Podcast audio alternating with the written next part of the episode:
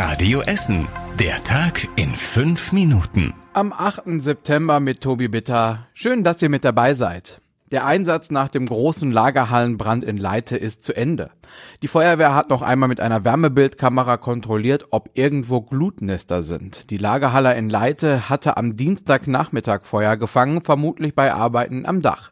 Das Feuer hat sich dann sehr schnell ausgedehnt, die Halle ist komplett ausgebrannt und einsturzgefährdet. Der Probealarm der Sirenen ist heute Vormittag gut gelaufen. Der Alarm wurde in der Hauptfeuerwache im Ostviertel von NRW Innenminister Herbert Reul persönlich ausgelöst. In Essen gibt es bislang knapp 50 Sirenen, weitere sollen folgen, unter anderem noch in Freisenbruch, Stadtwald und Bedingrade. Jede Sirene ist einen Kilometer weit zu hören. Sie können auch nur in einzelnen Stadtteilen ausgelöst werden.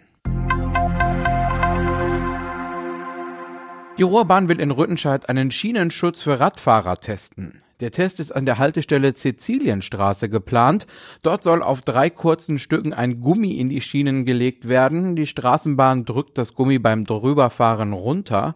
Bei Radfahrern bleibt das Gummi oben. Sie können so nicht mehr mit dem Rad in der Schiene hängen bleiben. Auch in Düsseldorf wird dieser Schienenschutz getestet. Die Ruhrbahn will sich da über die Ergebnisse austauschen. In Essen soll es 5000 zusätzliche Stellplätze für Fahrräder geben. Dazu kommen noch einmal 500 weitere Stellplätze für Lastenräder. Das haben die Politiker im Verkehrsausschuss heute beschlossen.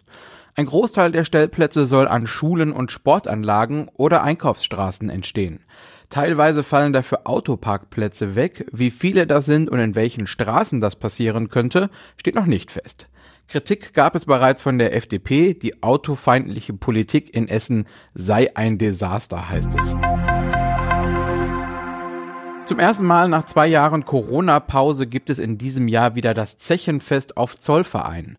Es startet übernächste Woche Freitag. Auf dem Zechengelände stehen fünf Bühnen. Außerdem soll es ein großes Feuerwerk am Doppelbock geben. Das Zechenfest ist eines der größten Feste bei uns in Essen. Vor Corona waren immer rund 30.000 Menschen mit dabei. Die Stadt hat Kindergärten ausgezeichnet, in denen die Kinder besonders viel zum Klimaschutz lernen. Alle Kitas haben unterschiedliche Projekte gemacht. In der Kita an der Bergbrücke in Vogelheim ging es zum Beispiel um die Themen Mülltrennung und Stromsparen. In anderen Kitas wurden Insektenhotels gebaut, es gab Infos für die Kinder zum Thema Recycling oder es wurde Müll gesammelt. Insgesamt haben 19 Kindergärten beim Klimaschutzprojekt in der Stadt mitgemacht, unter anderem Kitas aus Katernberg, Bedingrade, Stehle, Harzopf und Burg Altendorf. Bei uns in Steele wird die Sanierung des Kulturforums deutlich teurer als geplant und dort auch noch mal länger als geplant. Die Baukosten sind um eine knappe Million gestiegen auf jetzt fast fünf Millionen Euro.